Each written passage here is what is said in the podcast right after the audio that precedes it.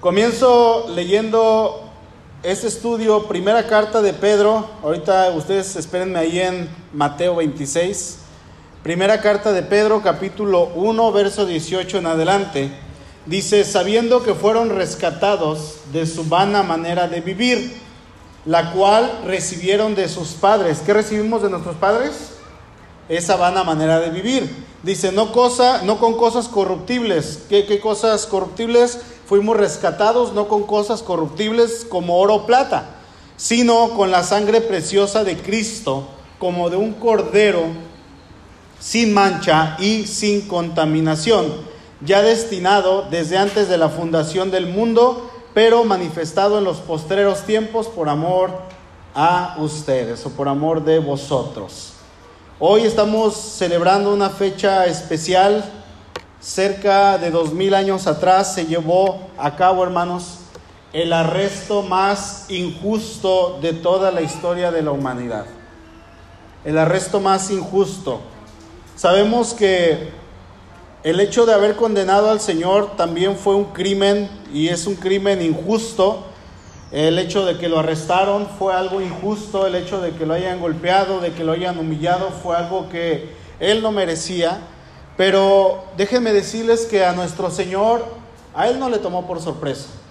Él ya lo sabía, era algo que perfectamente él en su conocimiento sabía que tenía que pasar. De hecho, momentos antes de que él fuera arrestado, él estuvo orando a su padre y, él estaba eh, postrado con esa intimidad que él tenía ante el Padre y estaba platicando con Dios y, estaba teniendo un momento de, de, ahora sí que de fortaleza con Dios, le estaba pidiendo a Dios que le diera fuerza para que él en su humanidad podría, pudiera afrontar lo que venía, porque venía algo realmente, pues podríamos decir que terrible. Mateo 26, verso 36 en adelante, vamos a leerlo. ¿Están ahí? Dice entonces, llegó Jesús con ellos, con sus discípulos, a un lugar que se llama Getsemaní. Y dijo a sus discípulos, sentaos aquí entre tanto que voy allí y oro. Y tomando a Pedro y a los dos hijos de Zebedeo, comenzó a entristecerse y a angustiarse en gran manera. Entonces Jesús les dijo, mi alma está muy triste hasta la muerte. Quédense aquí y velen conmigo. Yendo un poco adelante, se postró sobre su rostro, orando y diciendo, Padre mío, si es posible, pase de mí esta copa, pero no sea como yo quiero, sino como tú. Versículo 42. Otra vez fue y oró por segunda vez diciendo, Padre mío, si no puede pasar de mí esta copa sin que yo la beba, hágase tu voluntad. Verso 44. Y dejándolo se fue de nuevo y oró por tercera vez diciendo, las mismas palabras. Entonces vino a sus discípulos y les dijo, duerman ya, descansen, he aquí ha llegado la hora y el Hijo del Hombre es entregado en manos de pecadores, levántense, vamos, vean, se acerca el que me entrega. Hoy vamos a estar meditando en esos momentos previos a la cruz, en esos momentos previos a la ejecución, en esos momentos previos a la humillación pública de nuestro Señor. Ese momento en el cual eh, el Señor es arrestado injustamente, es llevado como un criminal. Obviamente nosotros sabemos que Él no ofendió a nadie, que Él no agravió a nadie, que Él no cometió ni siquiera una sola falta en contra de nadie, ni en contra del sistema, ni en contra absolutamente de nada ni de cualquier persona que podríamos pensar nada. Él no cometió ninguna ofensa. Lo que él hacía era confrontar a la gente con su pecado, confrontar a las personas, a los líderes eh, religiosos con su pecado y esto les ofendía. Él les mostraba la escritura, él les mostraba qué era lo que estaba eh, hablando, eh, lo que estaba en las escrituras escrito, y ellos se molestaban, ellos se ofendían, y eso fue lo que los llevó a ellos a organizar, ahora sí que una revuelta para eh, llevar al Señor hacia el arresto injusto. Y hemos visto en los evangelios que cada vez que los líderes religiosos del pueblo querían atrapar a Jesús, ¿qué pasaba cuando querían agarrarlo, querían atraparlo? ¿Se acuerdan?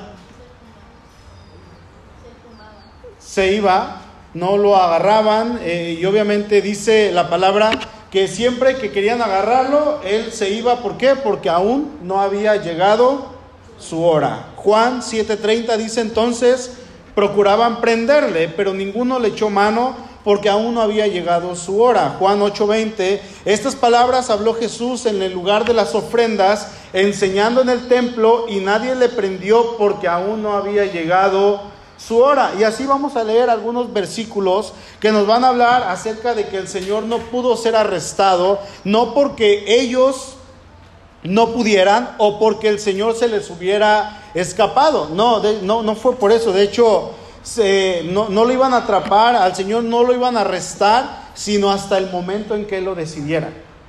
Él, por así decirlo, aunque parece que las personas lo arrestaron, los, los líderes, los soldados, las personas que fueron con palos y con todas estas cosas para arrestarlas, no fue de ellos, fue algo que el Señor se dejó, por así decirlo, podríamos decir, Él se entregó solito y fue hacia ese lugar hacia el lugar de la humillación pública. Juan capítulo 10, verso 18 dice, nadie me la quita hablando de su vida. Nadie me la quita, sino que yo de mí mismo la pongo. Tengo poder para ponerla y tengo poder para volverla a tomar. Este mandato recibí de mi Padre.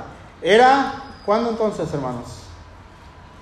En el momento en que Él lo decidiera. No era en el momento en que ellos lo pensaban, en que ellos lo planeaban, en que ellos lo iban a ejecutar. El Señor sabía en qué momento perfecto iba a ser arrestado, por quién iba a ser arrestado y quién sería el que llevaría a esas personas para que lo arrestaran. El Señor sabía esto perfectamente. Es por eso que momentos previos a que esto pasara, Él estaba orando porque en su humanidad iban a venir todas estas emociones que cualquiera de nosotros puede llegar a tener emociones eh, que, cuando sabemos que algo malo va a pasar o que vamos a, por ejemplo, a pararnos a exponer, ¿quién, quién le daba nervios cuando estaba en la escuela y se paraba a exponer? Es, es híjole, yo en la, en la escuela me daba un temor hasta que una vez vi a una compañera cómo exponía y dije, ¿por qué, por qué, lo, ¿por qué no le cuesta trabajo? Y luego en la siguiente exposición me fui con ella y me tocó con ella y le pregunté cómo le hacía. Ella me dijo, pues simplemente habla a la gente, eh, si te da nervios, voltea para otro lado, haz como que los estás viendo, pero no los veas. Y apréndete el tema, entiéndelo. Y dije, oh, ¿no? Y comencé a hacerlo y me salió un poquito mejor. Lamentablemente fue, creo que en el último semestre de la escuela. Ya todos los demás semestres fue un caos, ¿no?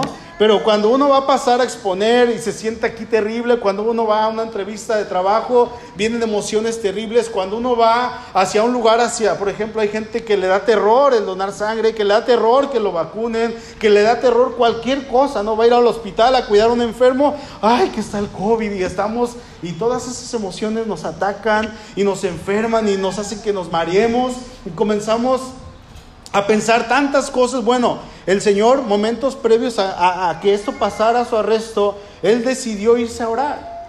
Él decidió a tener un momento de intimidad porque Él sabía que iban a venir emociones en su humanidad que iban a, alertarlo de que algo no agradable iba a pasar. Vamos por favor al versículo 1, capítulo 26. Cuando hubo acabado Jesús todas estas palabras, dijo a sus discípulos, sabéis que dentro de dos días se celebra la Pascua y el Hijo del Hombre será entregado para ser crucificado. El Señor en numerosas ocasiones ya les había advertido que esto iba a pasar. Lo hemos visto en jueves anteriores. De hecho, este tema que estamos viendo aquí en Mateo se acomoda en el, Evangelio que estamos estudiando los jueves. Y Él no les había ocultado para nada a sus discípulos lo que iba a pasar. Él les había dicho, yo voy a ir a Jerusalén y me van a arrestar y me van a matar. En unas ocasiones dijo, voy a sufrir, pero ¿saben qué? Voy a resucitar. Y ahora sí, hermanos, ¿saben qué? su hora ya había llegado. Ahora sí, el momento en que él tenía que ser arrestado había llegado, el momento en que él tenía que irse preparando para ir hacia aquel lugar, ahora sí ya había llegado. Versículo 3. Entonces, los principales sacerdotes, los escribas y los ancianos se pusieron, del pueblo se reunieron en el patio del sumo sacerdote llamado Caifás y tuvieron consejo para prender con engaño a Jesús y matarle. ¿Ustedes creen que esto era algo que el Señor desconocía? ¿No? Obviamente el Señor sabía todo esto, dice, pero decía, no durante la fiesta para que no se haga alboroto en el pueblo. Y ellos en numerosas ocasiones habían juntado, habían hecho concilios, habían hecho juntas, habían disputado qué iban a hacer con el Señor, vamos a matarlo. Y cuando quizá a lo mejor al principio decían, pues vamos a arrestarlo. Y luego otros decían, pues vamos a azotarlo. Y otros decían, pues lo dejamos unos días en la cárcel, unos meses. Y de repente por ahí alguien dijo lo que todo el mundo estaba esperando. Hay que matarlo. ¿Se imagina? Qué terrible. Hay que arrestarlo, hay que entregarlo al gobierno y hay que matarlo. Hay que levantar falsos para que este hombre sea muerto. Y estaban planeando y un grupo de 50, 100, 200 personas, los líderes espirituales del pueblo, juntándose para matar a un hombre. Por envidia, por celos por coraje, porque les estaba vaciando la iglesia, porque todos los fieles que estaban ellos eh, sometiendo y dominando ahora se estaban ya yendo tras esta persona, tras este personaje. Entonces ellos en su celo, en su envidia, se confabulan y por ahí alguien, uno solo, comenzó y dijo, ¿y si lo matamos? Sí. Amén. Aleluya, te estábamos esperando. No faltó el que dijo eso. No sé si han escuchado que dicen, eh, una vez me hablaba una persona que se iba a ir de fiesta y era, eh, se iba a ir con, con, personas de su mismo sexo y me dijo, ay, Dios quiera que esta noche pueda ligar, me dijo. Y le dije, ¿cómo te atreves a decir eso? Pues sí, es que me deje Diosito. Le dije, no digas eso, no, no, no empieces con tus cosas porque me voy a molestar contigo.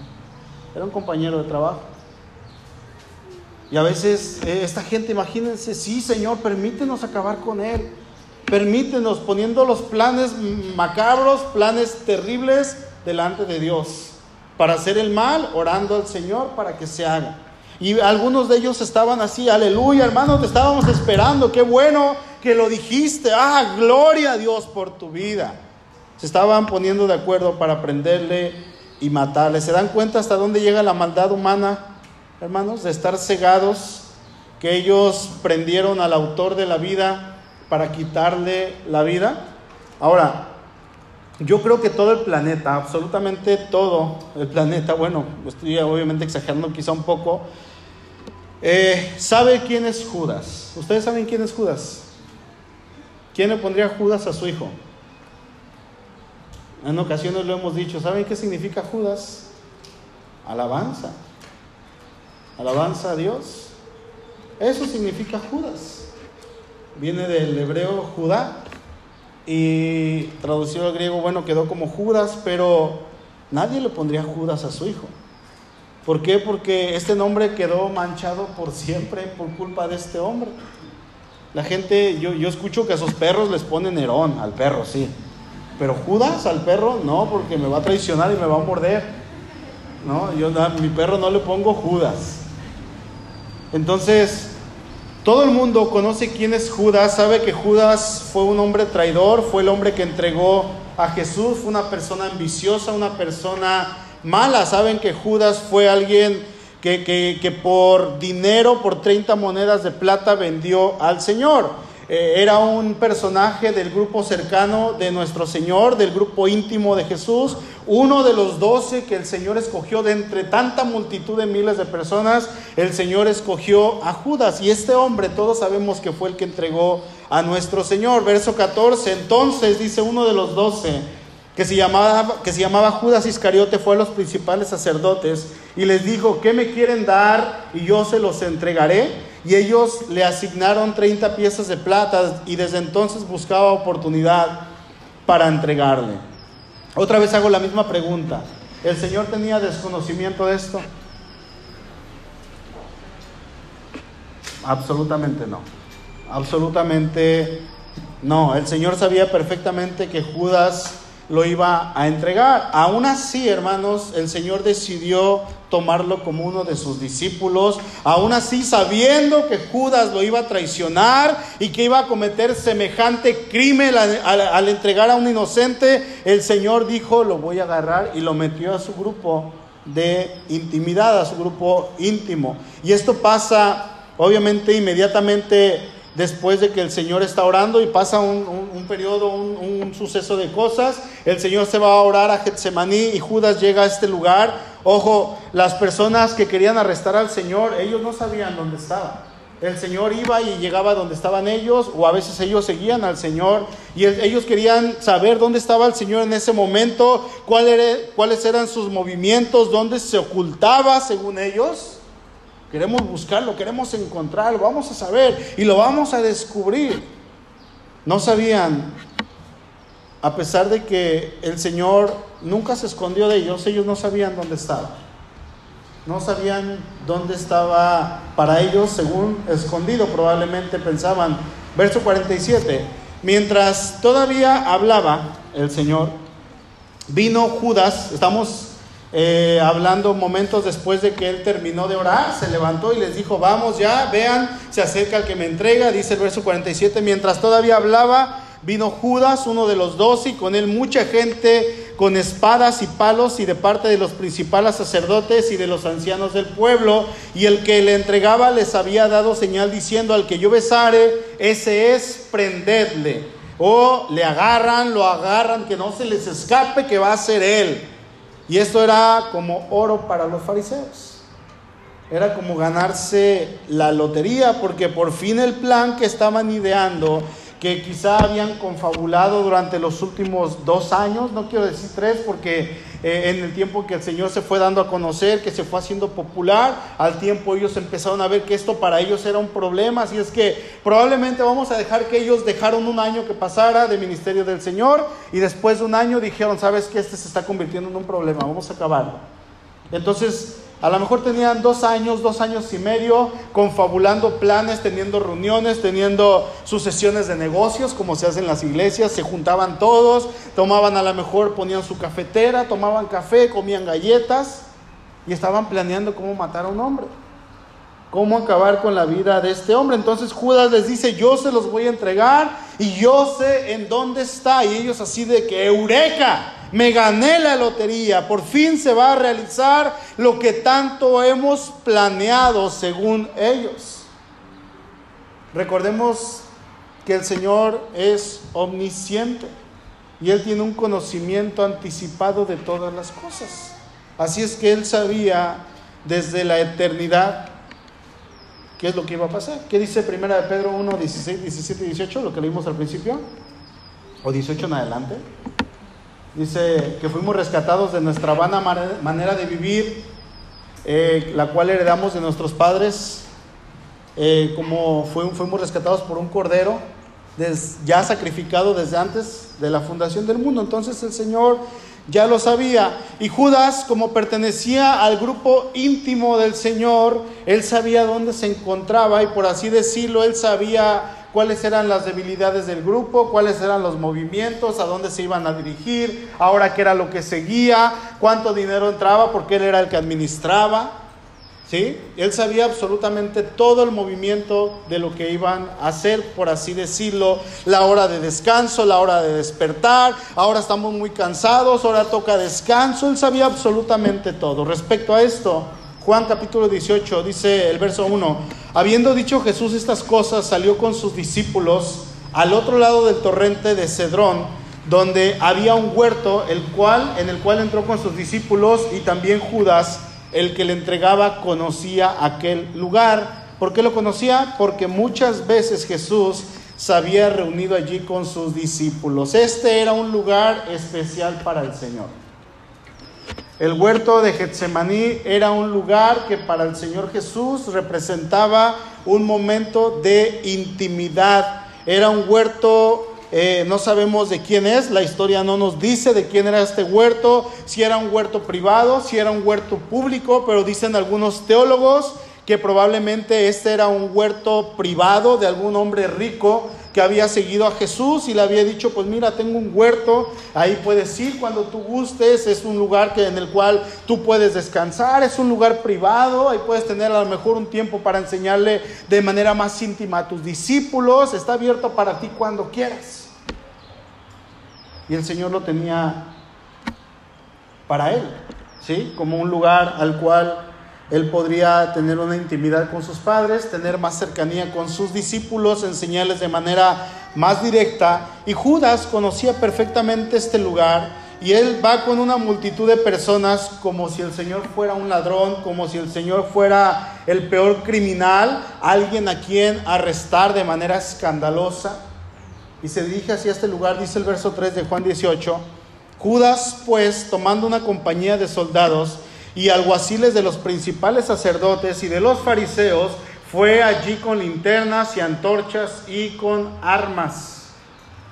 ¿Han visto las películas cuando hay uno del grupo que están todos y, de repente se encariña uno con los personajes? ¿no? Apenas va 40 minutos y ya sabemos quiénes son los personajes y de repente hay uno que dice yo se los entrego yo sé quiénes son, yo los voy a entregar en sus manos. Y nos da coraje, ¿no? Y estamos pensando, ay, ese, ojalá y se muera en la película. Y estamos ahí ya condenándolo y matándolo porque entregó al ejército, porque entregó al soldado, porque hizo cualquier cosa con tal de traicionarlos. Bueno, esta escena es algo así, más o menos. Judas llega con gente, toma soldados, toma líderes y les dice, vénganse con sus armas, vénganse con palos, vénganse con el fuego para que alumbren bien y síganme. Y ya cuando va llegando a Getsemaní, espérenme aquí. Al que yo salude de beso, ese es. Porque no todos lo conocían. Obviamente los líderes sí, pero llevaban una compañía de soldados, llevaba gente que quizá nunca habían eh, visto al Señor. Y Él se adelanta a todos los que estaban allí, amable y de manera hipócrita, le da un beso al Señor a manera de saludo, dice el verso 49 ahí en Mateo 26. Enseguida se acercó Jesús y dijo, salve, maestro, y le besó. Y Jesús le dijo, amigo, ¿a qué vienes? Entonces se acercaron y echaron mano a Jesús y le prendieron. ¿Se dan cuenta? En Juan capítulo 15, si quieren buscarlo, si no se los leo. Juan 15, 15. El Señor se acerca con sus discípulos y el hecho de que Él fuera el Señor y de que ellos lo conocieran como el Señor y ellos se dirigieran hacia Él como el Señor, eso los colocaba a ellos automáticamente como siervos, automáticamente como esclavos, automáticamente como personas inferiores delante de la cual estaban, o sea, hablando del Señor. Y el Señor ahí en Juan 15:15 15 se dirige a ellos y les dice estas palabras tan hermosas, hermanos, que son para nosotros también. Ya no los llamaré siervos, porque el siervo no conoce, no sabe lo que hace su Señor, pero los he llamado amigos, dice, porque todas las cosas que oí de mi Padre, todas aquellas cosas que son importantes, yo se las he dado a conocer se las he mostrado, no les he ocultado nada. Ustedes son mis amigos, no son mis esclavos, no son mis amigos, no son mis siervos, son mis amigos. Y obviamente somos siervos del Señor, pero podemos decir que tenemos y que podemos decir que en Cristo tenemos un amigo. Les amo como amigos y hermanos, el Señor no estaba diciéndolo de dientes para afuera, lo estaba diciendo con toda honestidad, con todo su corazón. Él no estaba mintiendo porque Él es perfecto, Él no puede mentir, Él estaba diciendo la verdad. Y llega Judas y le da un beso y el Señor le dice, amigo, amigo. Qué escena tan terrible, trágica, triste, como de película, ¿no? Una escena donde un hombre nos representa a todas, a todos, perdón, y a todas y nos muestra cómo es el hombre en su naturaleza más normal. Hermanos, Judas nos está representando en este versículo. ¿Sabían eso? Judas nos está representando como aquellos que hemos rechazado a Dios, nos está representando como aquellos que hemos dado la espalda a Dios, nos está representando como aquellos que hemos traicionado a Dios, que nos hemos rebelado contra su voluntad, que el pecado antes de Él era lo que gobernaba nuestra vida, porque obviamente ahorita estamos en Cristo, amén. Estamos en Cristo y esto que rechazamos a Dios, que le dimos la espalda, que lo traicionamos, que nos rebelamos contra su voluntad, ok, ya quedó en el pasado. Ahora somos sus amigos. Eso dice el Señor. Pero antes de Cristo así éramos. Estamos hablando de Judas. Ay, ese Judas, hermano, así éramos también nosotros. Pero ahora usted es amigo de Jesús, ¿sabía? Jesús le dice a sus siervos, ya no los llamaré siervos, sino que los he llamado amigos. Y ese los he llamado amigos a ustedes, grupito de discípulos, también aplica para nosotros. Y usted sabe que de la misma manera en muchas ocasiones hemos traicionado al Señor porque le hacemos promesas, porque le damos nuestra palabra y le damos nuestra promesa de que daremos todo por Él, de que vamos a serle fieles, de que nunca lo traicionaremos, pero lo traicionamos, de que nos entregaremos a Él por completo, pero nos entregamos en un 10, 15, 20%, si bien nos va de que no vamos a fallar. Sin embargo, fallamos, fracasamos, no damos en ocasiones ni una sola, hermanos. Eso es lo que pasa con nosotros. Sin embargo, aún ante nuestras fallas, aún ante nuestras traiciones al Señor, aún en esas promesas que le hacemos y que no cumplimos, ¿saben que Él nos perdona. Y Él sabe lo que vamos a hacer y aún así Él decidió llamarnos sus hijos, llamarnos su familia, llamarnos sus amigos. Aún así, Él dijo, yo voy a seguir hasta la cruz. Sabía lo que iba a pasar en Getsemaní. Sabía que Judas iba a ir ahí con una compañía de gente, soldados, personas con antorchas, con palos, con garrotes, con ramas, con cuchillos, con espadas. Y él pudo haber dicho, patitas, ¿para qué las quiero? Vámonos. Y se va. Y dijo, no. Yo sé que Beto me va a traicionar, yo sé que Beto me va a prometer y no me va a cumplir. Y sé lo mismo que es Susana y con Luis y con Luis, con Demetrio y con todos. Y voy a seguir, porque los voy a ir perfeccionando. Incluso, hermanos, si Judas hubiese arrepentido, él hubiera sido perdonado, ¿sabían? Judas traicionó a Jesús. ¿Y qué hizo? Se suicidó. Se colgó. Pedro traicionó a Jesús, pero él no fue y se ahorcó, no, Pedro lloró, dice que lloró amargamente. Se arrepintió, le dolió en su corazón haber negado al Señor, haber corrido, porque Aquí en estos mismos versículos no lo voy a leer, pero dice que todos corrieron. Ellos sí dijeron patitas, ¿para qué las quiero? Ellos sí dijeron, aquí están, ahora sí, hagan uso de lo, para lo que fueron creadas, córranle. Y corrieron.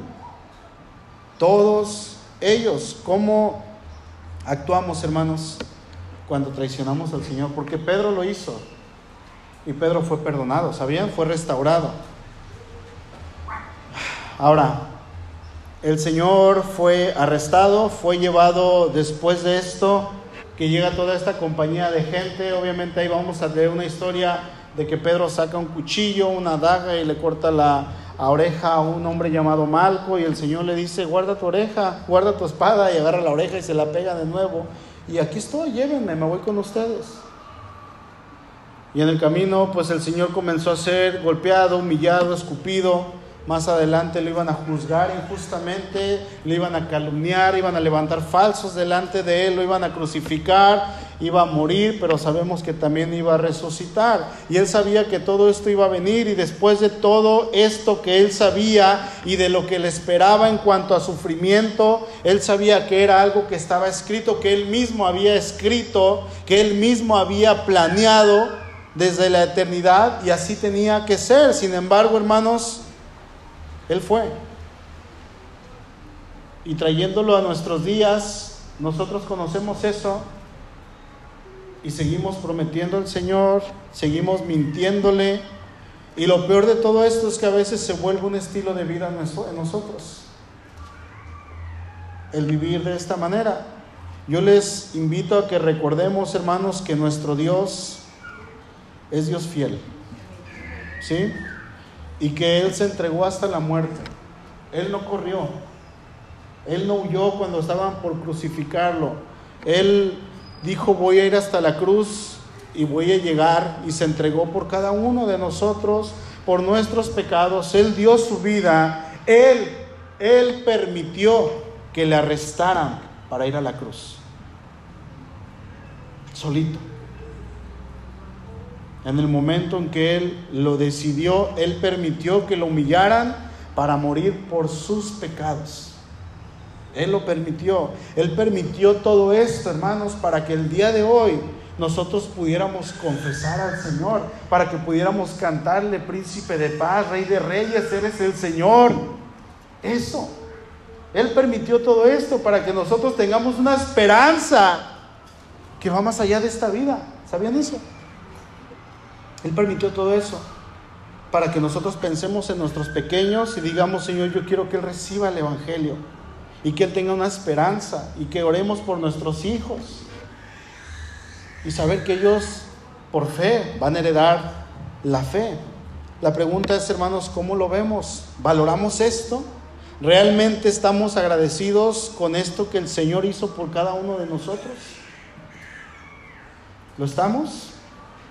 Él pudo haber hecho un simple gesto, una orden, una llamada. Déjenme alguna llamada y permitir que no lo arrestaran. Con tan solamente una llamada, los ejércitos celestiales hubieran venido a su rescate. ¿Cómo creen, hermanos, que estaban los ángeles en ese momento? Por favor, Señor Creador, déjanos ir, le decían a Dios. Déjanos ir y defenderlo. Ve lo que le están haciendo a tu hijo. Y les dijo no. No, así tiene que ser. Y los ángeles se sometieron y dijeron, ok. Y vieron cómo su creador estaba ahí siendo humillado, golpeado, escupido, abofeteado. Se burlaban de él, le pusieron una corona de espinas.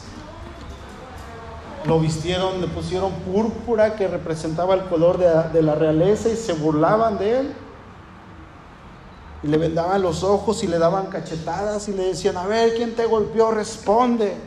Eso fue el momento en que lo arrestaron. Todo esto. No fue como lo leemos, hermanos. Hay que hacer a lo mejor a veces un poquito más de pensar un poquito más qué es lo que pasó. Ayer veíamos, prendí la tele como a las 12 de la noche solamente para que hubiera luz ahí en el cuarto y poquita, poquito ruido. Y estaba una película de Jesús.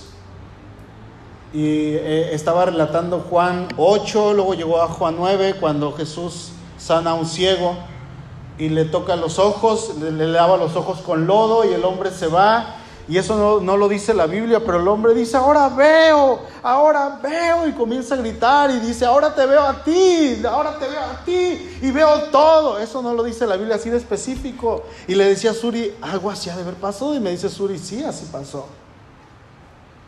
Son, son pequeñas frases que la Biblia omite y que no están ahí, aunque sí está detallada, Juan capítulo 9, Juan capítulo 10, toda esa historia. ¿Sí?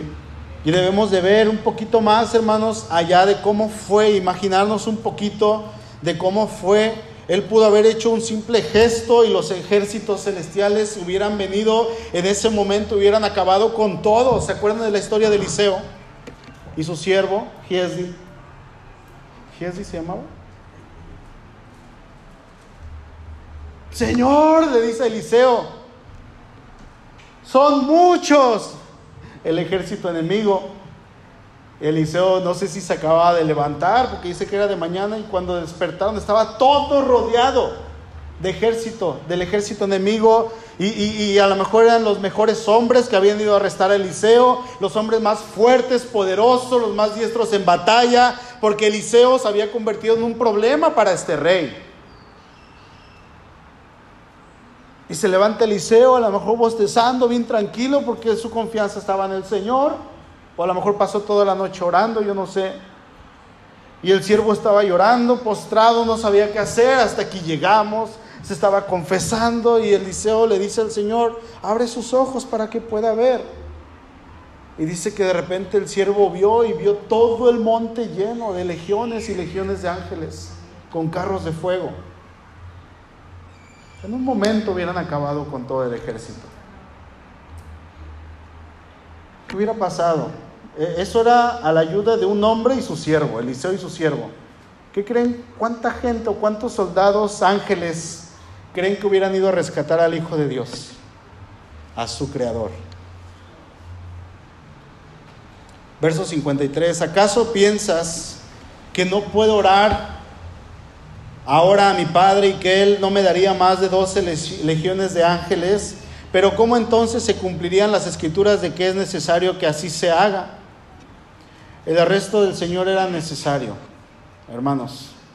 Era algo que tenía que pasar para que Él fuera a la cruz y morir como el cordero que quita el pecado del mundo, morir como el cordero que quita mi pecado, que quita tu pecado era algo necesario. Dice el verso 55, en aquella hora dijo Jesús a la gente, como contra un ladrón habéis salido con espadas y con palos para prenderme. Cada día me sentaba con ustedes enseñando en el templo y no me prendieron, mas todo esto sucede para que se cumplan las escrituras de los profetas.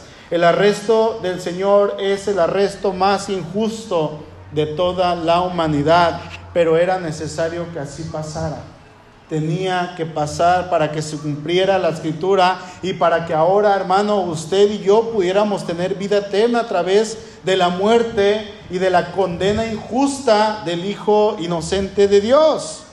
Cuando lee estos versos, hermano, ¿qué piensa acerca de esto que está pasando? O nada más lo leemos así de corrido. ¿Lo valora? Otra vez pregunto, ¿acaso tiende a decir, Señor, ¿Realmente tengo que empezar a vivir por ti o simplemente lo echan saco roto? ¿Cómo lo lee? ¿Cómo lo valora? Termino leyendo versos 57 en adelante. Los que prendieron a Jesús le llevaron al sumo sacerdote Caifás, a donde estaban reunidos los escribas y los ancianos. Verso 59. Y los principales sacerdotes y los ancianos y todo el concilio buscaban falso testimonio contra Jesús para entregarle a la muerte. Y no lo hallaron, aunque muchos testigos falsos se presentaban, pero al fin vinieron dos testigos falsos que dijeron, este dijo, puedo derribar el templo de Dios y en tres días reedificarlo. Y levantándose el sumo sacerdote, le dijo, no respondes nada, nada, ¿qué te, ¿Qué testifican estos contra ti? Mas Jesús callaba. Entonces el sumo sacerdote le dijo, te conjuro por el Dios viviente, imagínense la escena, que nos digas si tú eres el Cristo, el Hijo de Dios. Estaba gritando este hombre desesperado y Jesús le dijo, tú lo has dicho. Y además les digo que desde ahora verán al Hijo del Hombre sentado a la diestra del poder de Dios y viniendo en las nubes del cielo. Entonces el sumo sacerdote rasgó sus vestiduras diciendo, ha blasfemado, ¿qué más necesidad tenemos de testigos? Y he aquí, ahora mismo han oído su blasfemia. ¿Qué os parece? Y respondiendo ellos dijeron, es reo de muerte. Entonces le escupieron en el rostro y le dieron puñetazos y otros le abofeteaban diciendo, profetízanos Cristo, ¿quién es el que te golpeó? ¿Qué es lo que estábamos leyendo cuando empezamos? Isaías 52, Isaías 53. ¿Qué es lo que podemos decir nosotros, hermanos, de estas personas que están haciendo esto en contra del Hijo de Dios? ¿Qué es lo que usted y yo podemos decir hoy en día? Esperemos que se hayan arrepentido. Esperemos que hayan conocido a Cristo antes de morir. Hermanos, hay mucha gente hoy en día a los cuales es necesario que usted y yo vayamos y les prediquemos de esto. A eso nos ha levantado el Señor. Por eso Cristo no ha venido, ¿sabían? Porque Él quiere que su familia, sus primos, hermanos, amigos, compañeros se salven, que procedan al arrepentimiento. Debemos de decirles que este arresto tuvo consecuencias que a nosotros nos benefician, aunque para el Hijo de Dios fue causa de muerte. Amén. No callemos.